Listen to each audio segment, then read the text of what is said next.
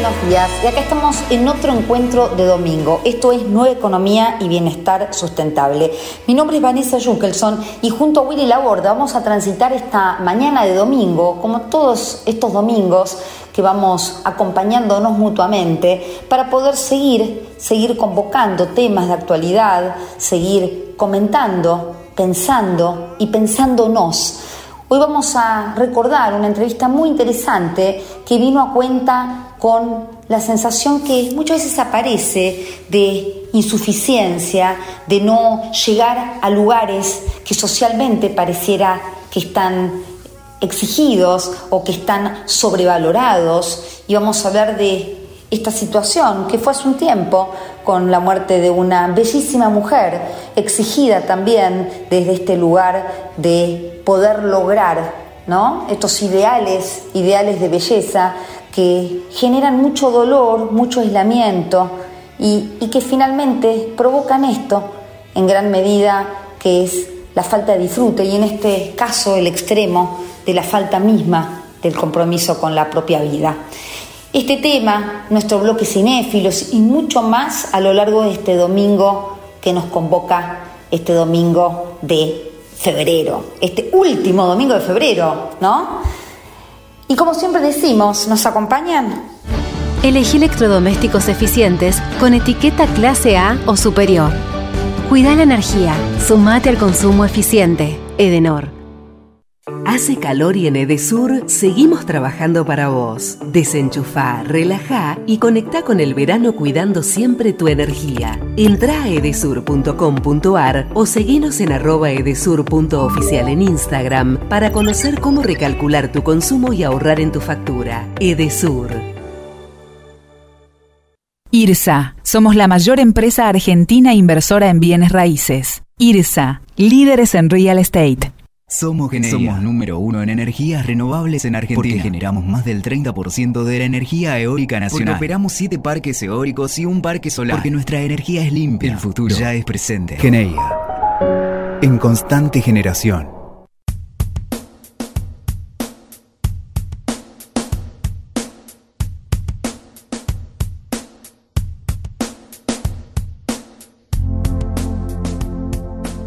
Y estamos ahora entonces en nuevo bloque de entrevistas y vamos a, invitar a que nos acompañe nuevamente una amiga de la casa. Ella es María Casariego. María Casariego es licenciada en psicología es docente titular del Máster de Psicoanálisis de la Universidad de La Matanza, es miembro de la Comisión directiva de IAN Argentina, es artista plástica, no menos, con muy, muy, muy buenas obras. También es miembro del Consejo Directivo de AEAPG, que es la Asociación de Escuela Argentina de Psicoterapia para Graduados. Es presidenta del Congreso Ahora 2023 de AEAPG que va a plantear el tema de psicoanálisis entre historias y devenires. Vamos a darle entonces los buenos días a María. Muy buenos días, María, ¿cómo estás? Muy buen día, Vanessa. ¿Cómo estás vos? Bien, bien y siempre un placer que nos acompañes en estas conversaciones, en estas posibilidades de llevar a todos los que nos escuchan ciertas reflexiones. Y hoy elegimos un tema en función de lo que ha pasado lamentablemente con esta mujer, con esta bella mujer, Silvina Luna. Eh, teníamos ganas de conversar un poco para entender cómo a veces la autoexigencia, la falta de valor, la falta de bajo o la baja autoestima, la falta de, una mirada también compasiva con uno mismo, puede llegar y llevar a este tipo de conclusiones o de finales. Eh, y también, ¿no? Para reflexionar cómo la presión social influye en estos, en estas cositas, en estas cualidades que estuvimos hablando. ¿Cuál es tu reflexión, María? Bueno, primero un dolor espantoso porque me parece que es una hermosa mujer que evidentemente en algún momento, no conozco por qué razones, dejó de pensarse como una hermosa mujer, ¿no? Mm. Eh, y cómo llega uno a eso, y creo que lo que dijiste, la presión social, es un tema muy, muy fuerte.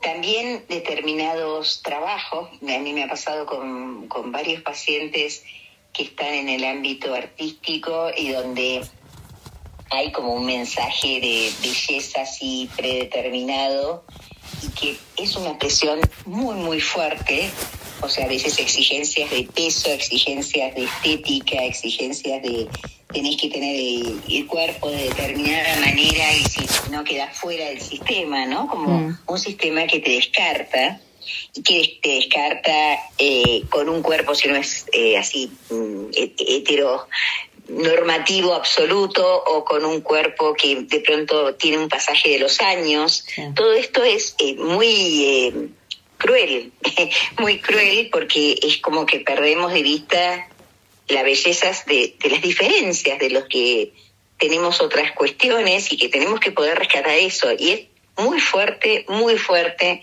la presión social. Eh, si esto se junta a una presión a veces de una exigencia laboral, mm. modelos, modelos que a veces tienen que tener un peso y si no tienen ese peso no modelan directamente, ¿no?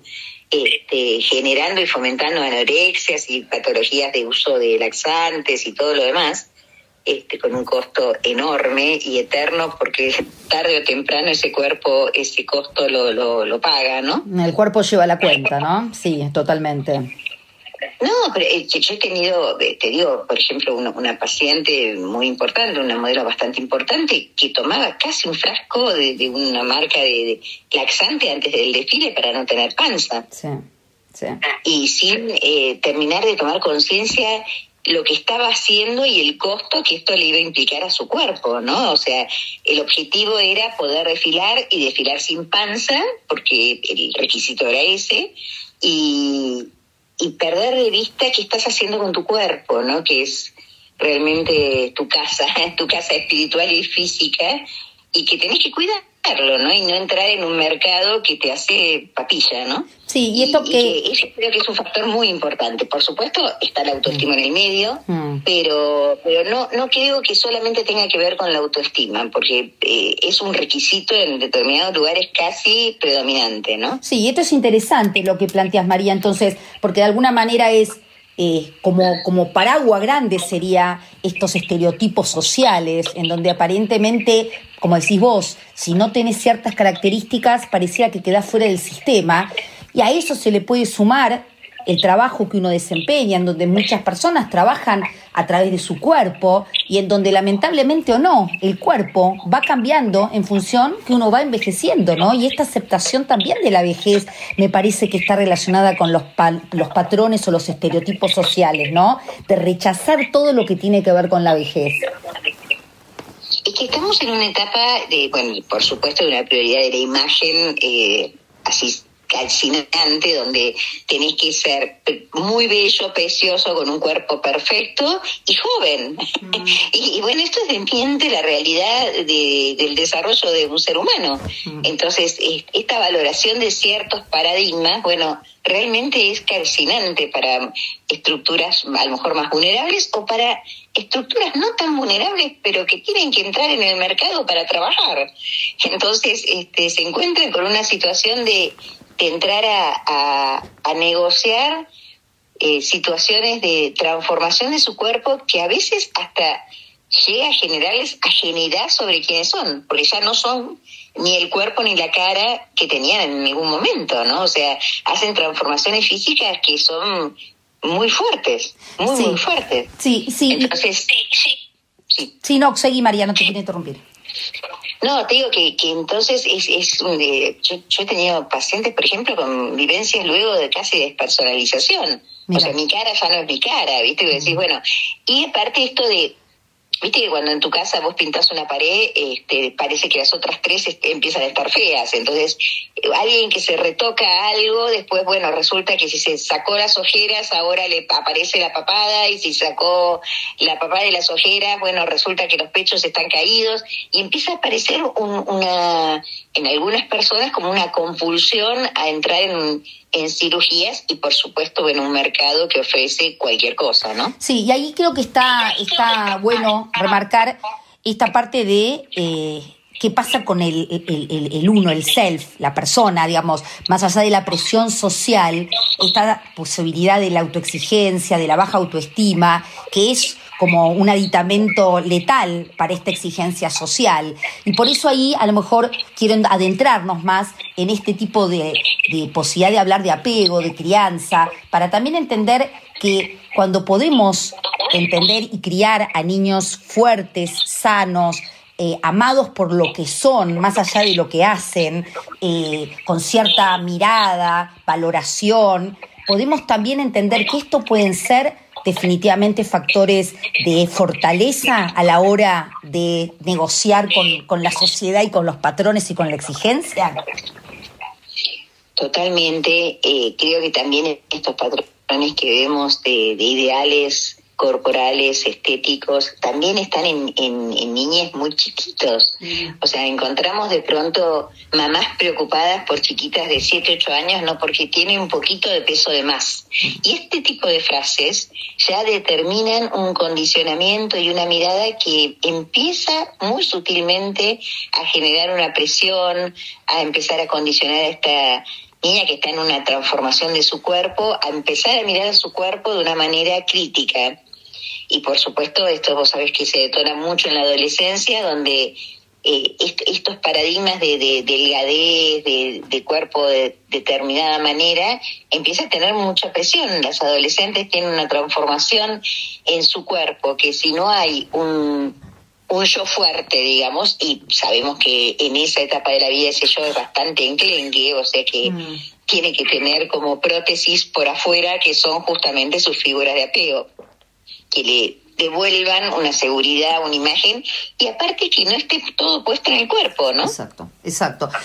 Porque o sea, hoy vemos un movimiento muy interesante de mujeres muy grandes que están modelando, no sé si lo has visto, que son hermosas, pero que, modelan desde su edad, sus arrugas, sus canas, o sea, esto de poder reivindicar la belleza de cada etapa y de la, de la diferencia, de, de la particularidad de que lo más lindo que tenemos es la diferencia, no, no eh, eh, ponernos todos iguales a través de pasar por quirófanos que nos transformen en, en todas eh, personas iguales, ¿no? Con labios de, determinada manera, con caras de determinada manera. Hay algo muy interesante, porque esto no es un fenómeno que ocurre acá, ¿no? Mm. Este, yo, en particularidad, tengo un par de pacientes en Corea, y en Corea las chicas están operando los ojos. Wow para hacerlos redonditos. Para no parecer coreanas, digamos. Claro, o sea, perdés una cuestión identitaria. Mm, mm. Este, porque hay un paradigma de que, bueno, lo, lo, lindo está en Occidente, ¿no? Entonces, eh, es un lugar donde las, las cirugías son muy frecuentes y se están transformando las caras para occidentalizarse. Y esto no es solamente la cirugía, es un cambio identitario. Totalmente. Pero también pensaba, María, eh, en estas famosas lolitas o estas niñas que están expuestas, muchas veces sexualizadas, pero expuestas a quizá deseos de los propios padres o de las propias madres, en donde también estas chicas modelos que entran a un lugar de, exigencia, eh, también tiene que ver, creo yo, con cómo se ve la mirada de ese hogar, ¿no? Hasta qué lugar también esos padres pueden tener una imagen de la belleza que la pasan también a sus hijos. Y esto no lo digo como crítica, lo digo como posibilidad de pensarnos, de reflexionarnos y también como posibilidad de prevención, ¿no? A ver, esto de la sexualización de, chicas muy chiquitas ya modelando y todo lo demás es para poder pensar un poco qué le pasa a estos papás, qué, qué cosa narcisista se está jugando. Mm. Este, vos te encontrás a veces con sutiles diferencias, ¿no? Pero papás de niñas muy pequeñas que les empiezan a poner eh, cosas para clarificarle el pelo para que sean rubias, por ejemplo, ¿no? Sí. Y esto no es anecdótico, digamos. Vos decís, bueno, no, no es un cambio tremendo, no le hacen un daño tremendo, pero ya le están devolviendo una imagen que lo que son no deberían ser. Mm. tendrían que ser rubias, ponele, ¿no? Y esto eh, es un, un mensaje todo el tiempo de no aceptación a quienes son y a poder encarnar la diferencia y estamos en una sociedad que nos iguala y esto no está bueno y nos iguala y hay un, un predominio de, de, una imagen y de un estereotipo que todos tenemos que ser de cierta manera. Mm. Y la carrera es bastante mortífera, ¿no? Porque eh, genera mucha angustia, a veces genera intervenciones en el cuerpo, a veces genera dietas y rigideces de, de ejercicios y de cosas que llevan a las chicas a, a, mucha angustia en relación a quiénes son. Exacto. Mm. Eh, y bueno, tenemos que trabajar mucho sobre justamente fortalecer las diferencias, quiénes somos.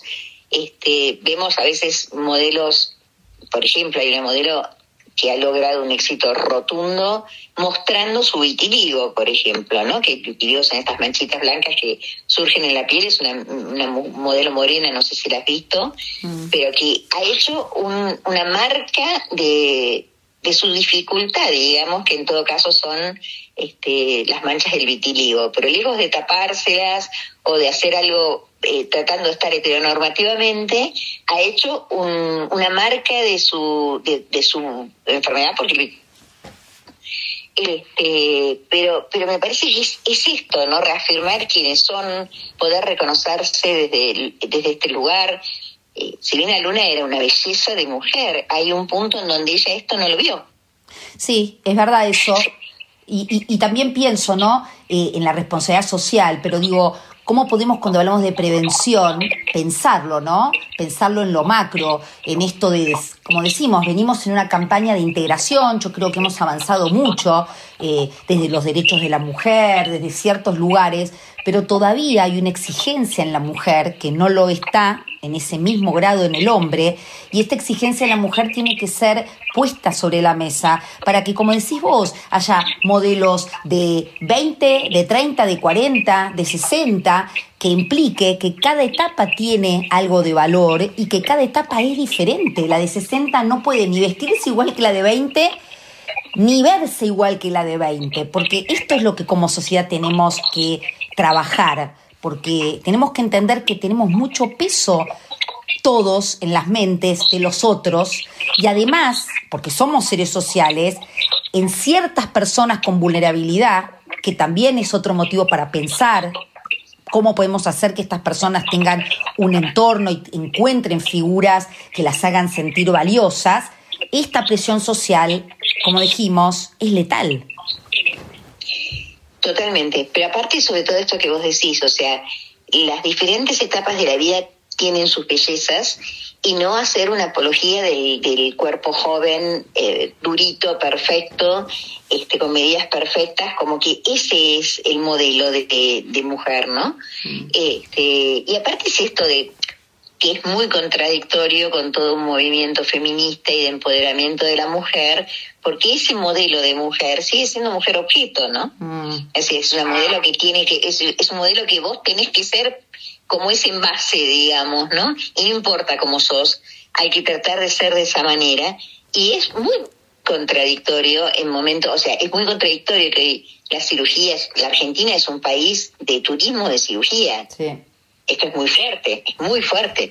La gente viene de todas partes del mundo a operarse acá, este, donde particularmente yo creo que nuestro país tiene una mirada muy crítica sobre la mujer, ¿eh? y por otro lado tiene movimientos muy fuertes de empoderamiento y, y de feminismo, que son como dos polos, porque si vos tenés que estar transformando tu cuerpo para hacer según lo que dice el mercado, más objeto que eso no hay, ¿no? Totalmente. Y también hablaba, cuando hablábamos de sociedad en general y hablábamos de familia, cómo las familias pueden apuntar a pensarse, a no trasladar estos deseos de lo que quise ser en los hijos, a poder fortalecer, a ser hijos fuertes, que puedan tener herramientas para enfrentar estas presiones sociales. Digo, también qué bueno sería pensar en la ética, ética profesional, en la ética de los médicos, en donde haya también cierto lugar de control, ¿no? Hasta qué punto también son, más allá de lo legal, que obviamente tiene que haber una mayoría de edad o tiene que haber un padre que autorice, pero hasta qué punto también se juega la ética profesional, eh, como en todas las profesiones, ¿no? Sí, yo creo que alguien, te digo, a, mí me han pasado con muchas pacientes que de pronto plantean una cirugía de mamas o este, de alguna transformación de este tipo en su cuerpo, siempre les pido que trabajemos un tiempo psicológicamente, qué están mm. buscando, quiénes quieren ser, porque a veces aparece así, tipo la fotito de Angelina Jolie, yo quiero ser igual a esta mujer, ¿no? Bueno, no, no, no vas a ser igual a esa mujer, y primero hay que hacer un reconocimiento de quién sos vos antes de irte a una cirugía, porque muchas, muy, pero muchas personas van a una cirugía y después no les devuelve el espejo la imagen que querían. Entonces ahí entran en una cosa compulsiva de, bueno, no, me retoco, me vuelvo a poner, pero porque están buscando algo que no son ni van a ser nunca. Claro, no tiene que ver con, lo estético, tiene que ver con lo que significan en esa modelo que ven, en esa imagen que ven, que obviamente por más que puedan después tener senos grandes o los que busquen, siguen siendo las mismas, ¿no? Con la misma cabeza. La fantasía, la fantasía que acompaña estas cosas, porque es, a ver, si yo tengo eh, pechos grandes, voy a ser sexy, voy a ser seductora. Y uno es sexy seductor más allá de estas cuestiones y puedes tener pechos grandes y si no resolviste otras cosas de tu sexualidad va a seguir habiendo dificultades. Entonces, eh, y no solamente eso, sino que después te devuelve el espejo una imagen que no sabes que, quién sos. O sea, a mí me ha pasado muchas veces de pacientes que se hayan operado y luego no, no, no, pueden llevar esa, ese look, o sea, no, no sostienen ese, ese look que les devuelve el espejo. Sí. Y no saben qué hacer con lo que producen afuera con eso, ¿eh? Mm, eso también. Digo, qué interesante entonces, ¿no? Si lo pensamos, porque tampoco la idea es ahora endemoniar eh, todo lo que tiene que ver con lo estético. Lo estético también es válido para quien lo busque. Eh, hablamos de temas no invasivos y en ese caso obviamente que tiene que ver con mantener la piel de alguna manera o mismo el Botox para quien lo quiera hacer. Estamos hablando de operaciones de cirugías invasivas en donde hay enormes riesgos de vida eh, y que, como dice María, qué interesante podría ser que exista algo obligatorio en donde tiene que pasar por algún tipo de entrevistas psicológicas para que esas operaciones se vean si se justifican, no se justifican, qué pasa en eso, qué hay atrás de todo eso, porque tampoco es endemoniar lo estético, pero es llevar criterio, ¿no? Y sobre todo, ¿qué buscas? Porque eh, te digo que desde las cosas más eh, brutales a las menos invasivas, ¿qué buscas? Porque cuando vos tenés este 60 años y estás buscando sacarte las arrugas, algo de la vida te la estás, estás buscando sacarte. Tu cara mm. marca una vida. Y si vos te amigas con eso, podés ser una bellísima mujer de 60 años con arrugas. Mm, mm. Es decir, de, de, transformar, porque te digo esto también, o sea, aún en el voto que no es tan invasivo, vos ves caras rígidas producidas por un uso excesivo de Botox. Hmm. O labios que son así una cosa repulposa que apenas pueden hablar por la rigidez que provoca el Botox. Y vos decís, esta mujer con un labio más fino y un movimiento más plástico, ¿no sería más bella? Pero tiene que poder darse cuenta de eso y poder tener la aceptación de las distintas etapas de la vida. Si no, es muy difícil es muy difícil. Pero por eso te digo, me parece que empezamos desde cosas muy chiquititas a cosas más grandes, mm. pero tienen que ver con qué te devuelve el espejo y cómo te amigas con esta etapa de tu vida. Sí, y yo creo que un poco la idea de esta conversación, de esta charla, María, es llevar un poco de luz también para poder reflexionar qué busco, desde dónde busco lo que busco, qué, qué historia mía, qué, qué, qué voces me están resonando en mi propia cabeza que me llevan a hacerme cierta cosa, a no permitir el paso del tiempo. ¿Qué pasó con mis padres, con mi madre? ¿Cómo aceptaba ella el paso del tiempo? ¿Cómo es mi vida actual? ¿Cómo estoy permeable porque estoy vulnerable a la imposición de la afuera? Y, y cómo, repito, como sociedad tenemos esta enorme, enorme responsabilidad de transmitir mensajes de vida, y esto tiene que ver entonces con todo lo que venimos hablando. Eh, poder, yo me acordaba, ayer hablaba con mis hijas, con una que es adolescente, y le contaba el tema, por ejemplo, de la ley de talles, que antes yo recuerdo en mi adolescencia que era realmente muy delgadita, pero que aún siendo muy delgadita, los talles pequeños me quedaban apretados. Imagínense a alguien que era mediana, no encontraba talles. Esto existía. Después tuvo que haber una ley por una presión social, como siempre pasa, ¿no? Que de abajo hacia arriba la sociedad empieza a concientizarse y empieza a haber cambios también en las mentalidades y en lo legal. Pero cómo es... cultural, Vanessa, porque hoy el cuerpo es un cuerpo de un talle 36, pero hace 50 años una mujer como Marilyn Monroe mm. era la mujer más hermosa de la sociedad en ese momento, el paradigma de la belleza, y era una mujer que tenía celulitis, que tenía un talle grande, que tenía curvas, que tenía rollos y los mostraba, porque hay fotos de Marín donde se le ve la pancita claramente, mm. y todo eso estaba erotizado. Mm. Entonces, eh, es muy loco que, en el pasaje de este tiempo se hizo un cuerpo mucho más androide, ¿no? En donde está todo, todo mucho más desdibujado y eso, la hiperdelgadez y, y determinadas paradigmas que después a ver, es la hiperdelgadez, pero por otro lado me pongo cola, la hiperdelgadez, pero me pongo pechos, o sea, es, es, viste, una cosa que vos decís realmente cómo entras en el mercado y cómo se cosifica a la mujer, porque esto es cosificar a la mujer.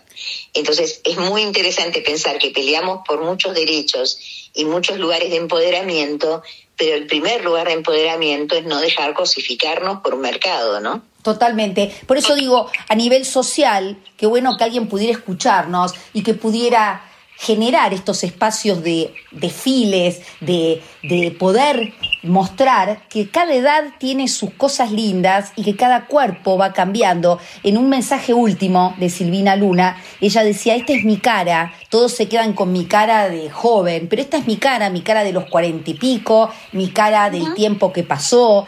Y, y la verdad, creo que es un mensaje muy interesante el que ella pudo dar en estos últimos tiempos, en donde pudo entender que lo importante no pasaba por esto estético, sino por encontrarse y, en este camino espiritual lo, pudo hacer. Y ojalá que este mensaje llegue a, mucha gente que está empezando a entrar en estos caminos para que no terminen lamentablemente como ella tuvo que terminar, ¿no? Esto por un lado y también creo que tenemos que darle mucha eh, responsabilidad a todo un mercado y a todo un, grupo de gente que exige esto, ¿no? Mm. Porque Silvina Luna para trabajar en determinadas cosas tenía que ser de determinada manera.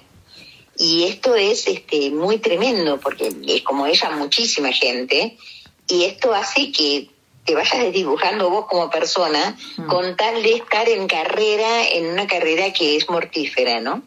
este, pues no es solo Silvina Luna, ha sido cualquier cantidad de mujeres y mujeres que están en el medio y mujeres que no están en el medio, pero donde para estar estéticamente bien tenés que ser de determinada manera, que no es de la que sos. Mm. Entonces creo que es muy perverso este sistema y que también hay que pasar muy responsable a quienes producen esta demanda, ¿no? O sea, tenés que estar de determinada manera. Si no, no podés modelar, si no, no podés estar a cargo de un programa.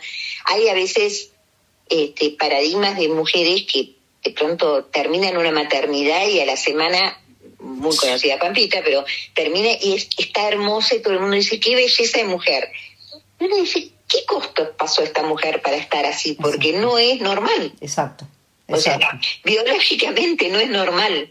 Entonces seguramente tuviste que hacer dietas tremendas, tuviste, eh, digamos, eh, imponerte en un montón de situaciones de, de exigencia en un momento donde la energía tendría que estar puesta en disfrutar de tu maternaje, ¿no? Sí, y esto que decís, como para ir terminando, también es muy importante, que se vende, porque no todos tienen la capacidad de distinguir y de comprar o no comprar. Y esto es muy doloroso. Yo he tenido casos también muy difíciles de mujeres que han parido y que, claro, tienen este modelo de que una vez que uno tiene un hijo, tiene que estar bella, sin panza, linda y entran en, crisis y en estados realmente de depresión, en donde no pueden aceptar su cuerpo porque creen que están falladas, creen que no es normal y se vende una maternidad no real. Y eso también tiene que ver, ¿no? No, Vanessa, porque digamos, hay un modelo donde eso es lo que está perfecto y eso es un desastre. Mm. O sea, no es lo lógico, no es lo esperable, no es tu momento ni siquiera emocional para poder hacer esto y sin embargo es lo que se vende, ¿entendés? O sea, mirá qué bueno esto, y si esto es bueno, todo lo demás no está bien, cuando todo lo demás es lo normal. Totalmente, totalmente. Y, y, esto sería como para terminar, María, y de pensarnos y pensar y decir, cómo podemos como adultos en pequeños lugarcitos ir generando un cambio. Y este cambio estoy convencida que tiene que ver con este inicio en esta familia, en este bebé que nace, en estos padres que miran, que sostienen, que dan valor, para que ese niño, esa niña pueda ir creciendo con una autoestima en donde quizá también la presión del medio sea menor y también esa persona sea actora o actriz o gestora de que la presión social empieza a cambiar también, porque la presión social va a cambiar cuando quienes son parte de la sociedad empiecen a poner y alocar el valor en otros lugares, ¿no? Sí, y aparte me parece muy importante que estos sean temas de conversación en las casas, en donde no se naturalice, ay, qué bueno que es esto, sino, che, mm. esto es raro, esto no es normal, este, esto es una exigencia este, desmedida para una persona y qué costo paga para esta exigencia que puede ser hasta la muerte, ¿no? Pero, pero digamos, sin llegar al costo de la muerte, en el medio hay muchos costos que se pagan y que aparte se desdibujan etapas de la vida donde de verdad hay que estar en otro lugar y hay que estar comprometido con esa etapa de la vida y no con el abdomen aplanado a, a nivel de la columna para decir, ay, tengo buen, un cuerpo divino. No, uno acaba de tener un bebé, no tiene un cuerpo divino, las mujeres normales no tienen un cuerpo divino y el costo de tenerlo se paga en algún lado. Totalmente, ese divino social, ¿no? Porque una mujer con las lolas llenas de leche y la pancita de haber dado a luz puede ser tan divino como una panza chata, pero eso daría para otra, para otra conversación, ¿no? Pero hay que evidenciar estas cosas. Así como te digo, hay todo un movimiento de mujeres grandes modelando desde la belleza de la edad Mm. Y donde se esto de las canas, o sea, esto de poder reivindicar lugares de otros modelos de belleza, no hay uno solo. Mm. Y, digamos, supongo que estarás de acuerdo conmigo que Silvina Luna era una belleza de mujer absolutamente. Y hay un punto, hay un punto donde ella nunca se vio una belleza porque estaba tratando de ser lo que otros decían que tenía que ser, ¿no? Sí, ella también habló de un nivel enorme de inseguridad, de falta de autoestima. Por eso digo, cómo podemos trabajar también desde lo vincular para generar niños, adolescentes y futuros adultos con cierta capacidad de aceptación, de mirarse y con herramientas para poder enfrentar ciertas presiones, ¿no? Y corrernos de este esquema narcisista de la imagen, ¿no? Mm, absolutamente. lo único importante es eso y se pierde todo lo demás y entonces tenemos grandes cuerpos vacíos, ¿no? Eso. Estéticamente preciosos, pero vacíos. Exacto, me quedo con esa frase, grandes cuerpos vacíos, María, muy, muy interesante. Muchísimas gracias por esta conversación de domingo a la mañana. Estamos en contacto como siempre y gracias por acompañarnos. Bueno, muchas gracias a vos, Vanessa. Un beso enorme. Un beso enorme. Estuvimos hablando con María Casariego, ella es psicóloga y especialista también en temas que tienen que ver con lo vincular.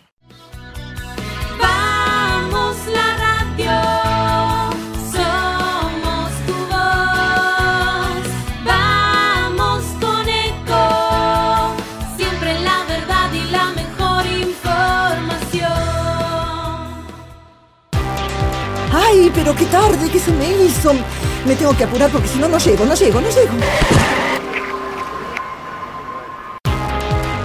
No. ¿Pero seguro? ¿Qué problema?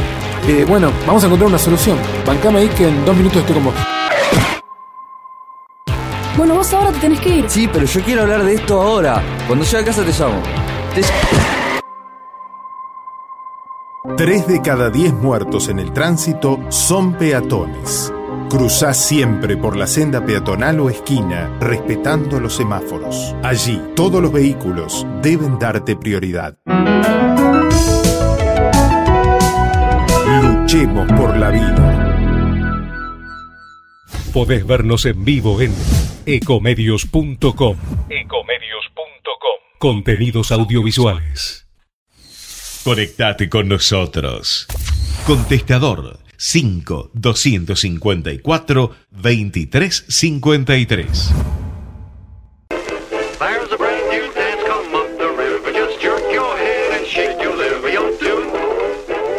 Y con esta música vamos a dar por comenzado el bloque cinéfilos de esta semana. Una película que elegimos, y ahí vamos a dar un tip, una película que es una película americana, una película que tiene que ver con la aceptación, que tiene que ver con lo que intentamos plantear al comienzo de este programa.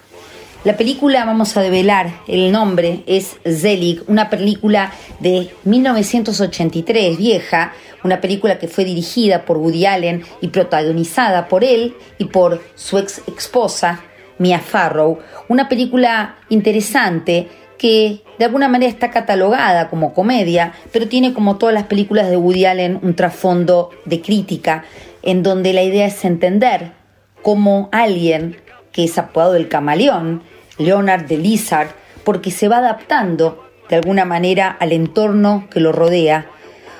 Esta idea de adaptación que tiene que ver con ser aceptado, no ser rechazado. Y la trajimos por esto que venimos hablando de la importancia que tiene este contexto social en poder respetar la unicidad de cada persona, en poder controlar y gestionar los modelos, los estereotipos que se imponen en las cabezas de los niños, de las adolescentes, de los adolescentes, para poder entender qué importancia y qué rol importante tenemos como adultos en esto de acompañar a los niños y a los adolescentes, para que cuando puedan llegar a la adultez lo hagan con herramientas para poder sobrellevar y enfrentar estas exigencias sociales. Eh, entender que a veces para ser aceptado mucha gente adopta apariencias que las ponen en riesgo, que no las representan, pero que tiene que ver con la posibilidad de ser parte. Por eso, para lo que resta el fin de semana, elegimos esta película que creo que es buena que podamos hablar en familia, que podamos poner sobre la mesa, para poder entender quiénes somos y qué es realmente lo importante. Película para el fin de semana o lo que queda de Zelig de Woody Allen.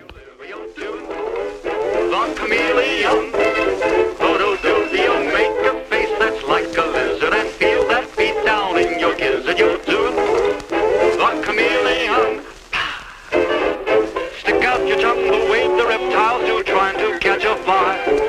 Inflate your lungs like big crocodiles who hey, hey, my oh my. Throw your best gal down right on the floor. She'll be begging you for more and you'll do it. The chameleon. If you hold your breath till you turn blue, you'll be changing colors like they do when you're doing the chameleon. Oh, no, no, be a wiggle like a salad.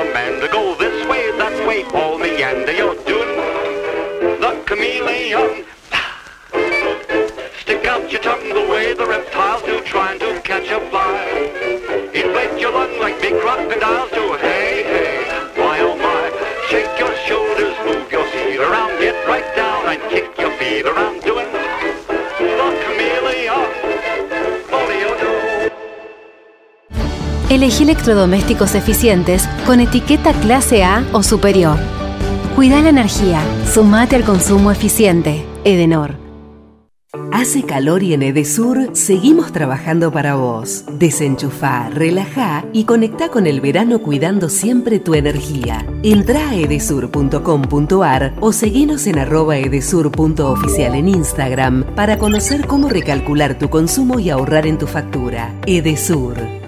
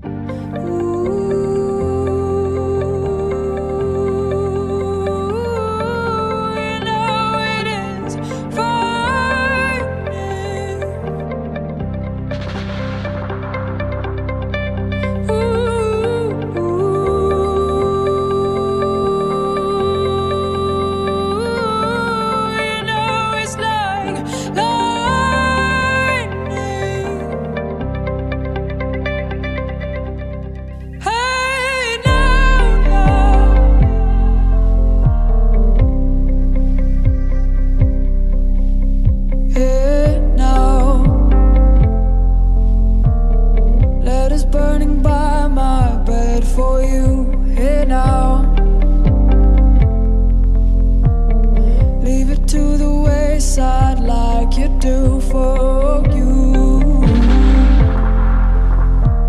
Imagination calling mirrors for you here now.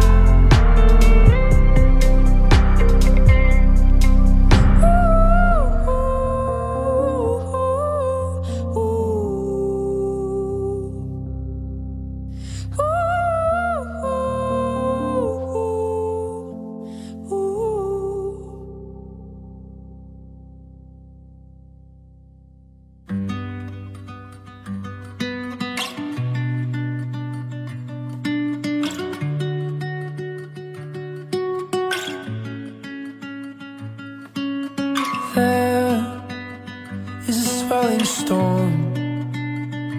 And I'm caught up in the middle of it all.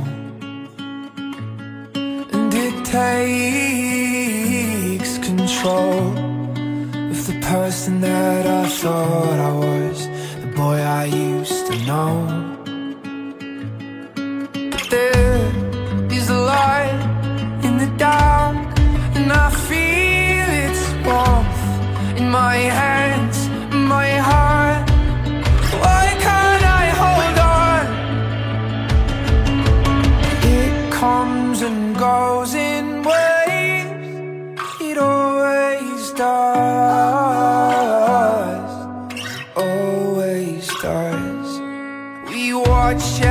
How young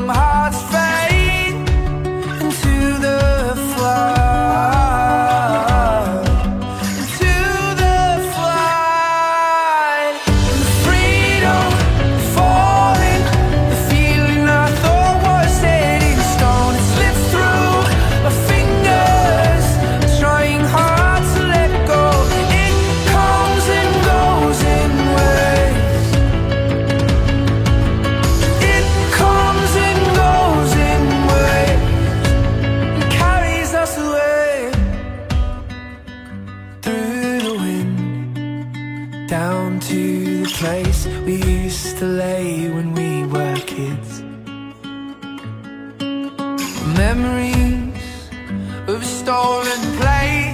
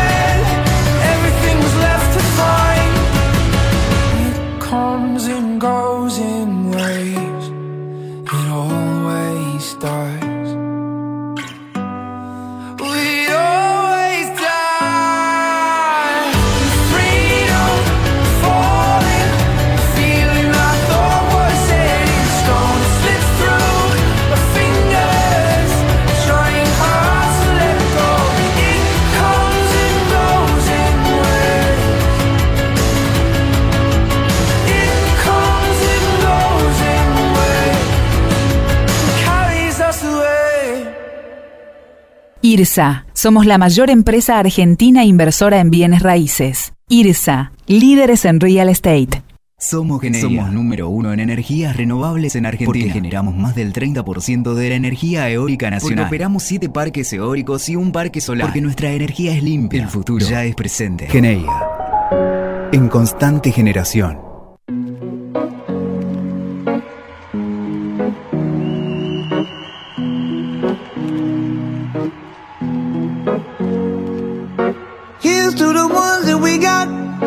Cheers to the wish you were here, but you're not. Cause the drinks bring back all the memories of everything we've been through. Toast to the ones here today. Toast to the ones that we lost on the way. Cause the drinks bring back all the memories. And the memories bring back, memories bring back your. There's a time that I remember when I did not know no pain. When I believed in forever and everything would stay the same. Now my heart feel like December when somebody say your name. Cause I can't reach out to call you, but I know I will one day. Yeah. Everybody hurts sometimes, everybody hurts someday. Hey, hey. But everything gon' be alright. Gonna raise a glass and say, hey. Here's to the ones that we got. Cheers to the wish you were here, but you're not. Cause the dreams bring back all the memories of everything we've been through. Toast to the ones here today. Toast to the ones that we lost on the way Cause the drinks bring back all the memories And the memories bring back, memories bring back your do do do do do do do do do do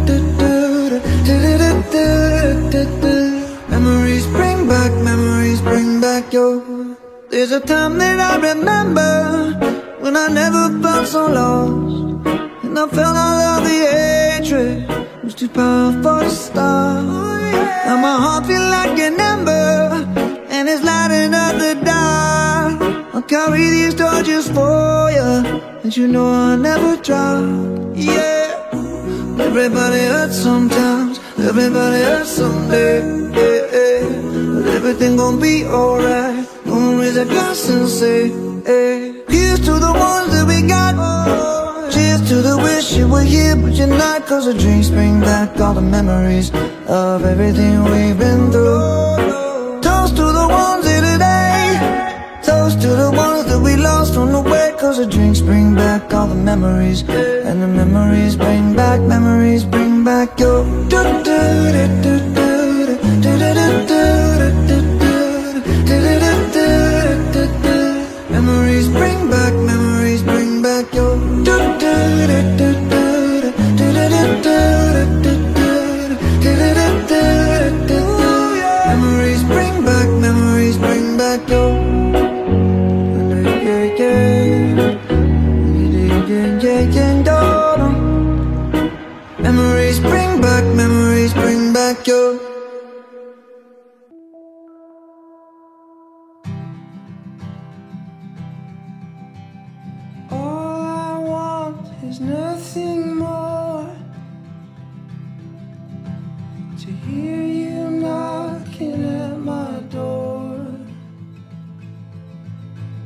If I could see your face once more,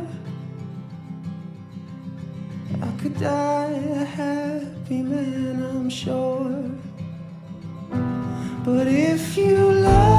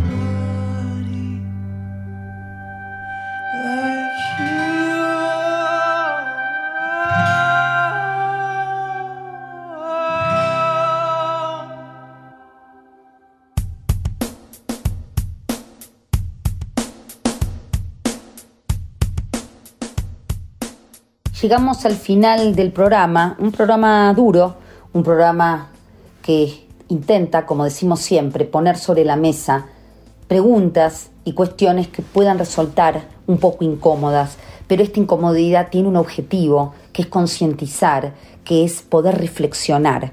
¿Para qué? Para que estas cosas sirvan a alguien, para que alguien pueda entender que es mucho más de lo que cree. Nos vamos a despedir con una frase atribuida a Oscar Wilde que dice, amarse a uno mismo es el principio de una historia de amor eterna.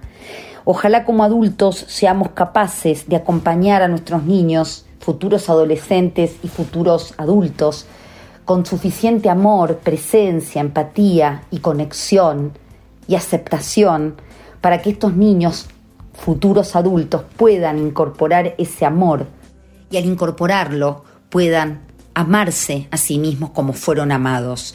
Y este amarse ayudará a poder elegir, a preservarse, a poder ver lo bueno que tiene cada uno, a poder ser su mejor versión. Nos despedimos, nos despedimos hasta el próximo domingo aquí en Nueva Economía y Bienestar Sustentable. Que tengan muy lindo resto de fin de semana. Chao.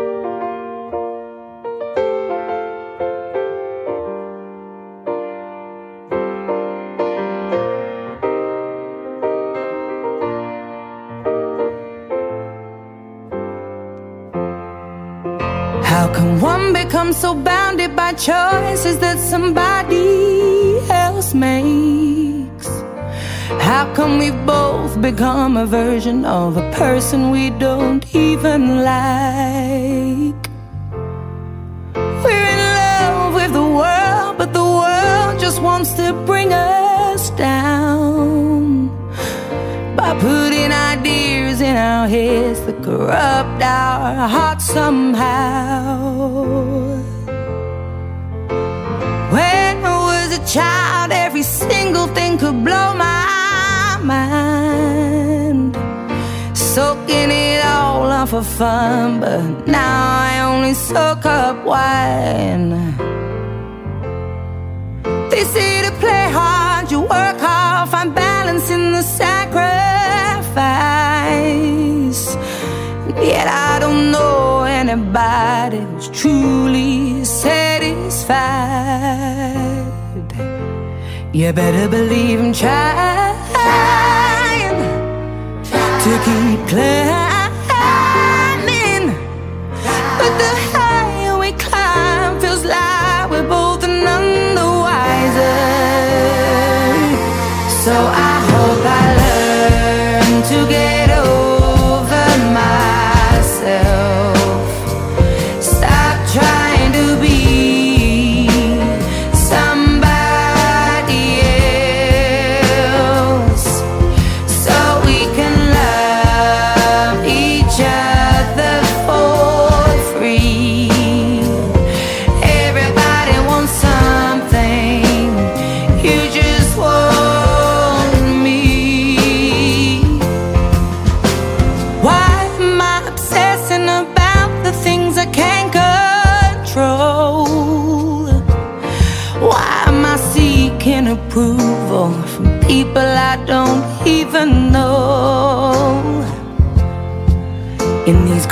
crazy times, I hope to find something I can cling on to. Cause I need some substance in my life, something real, something that feels true. You better believe for you I've cried high tides. Cause I want you so bad, but you can't fight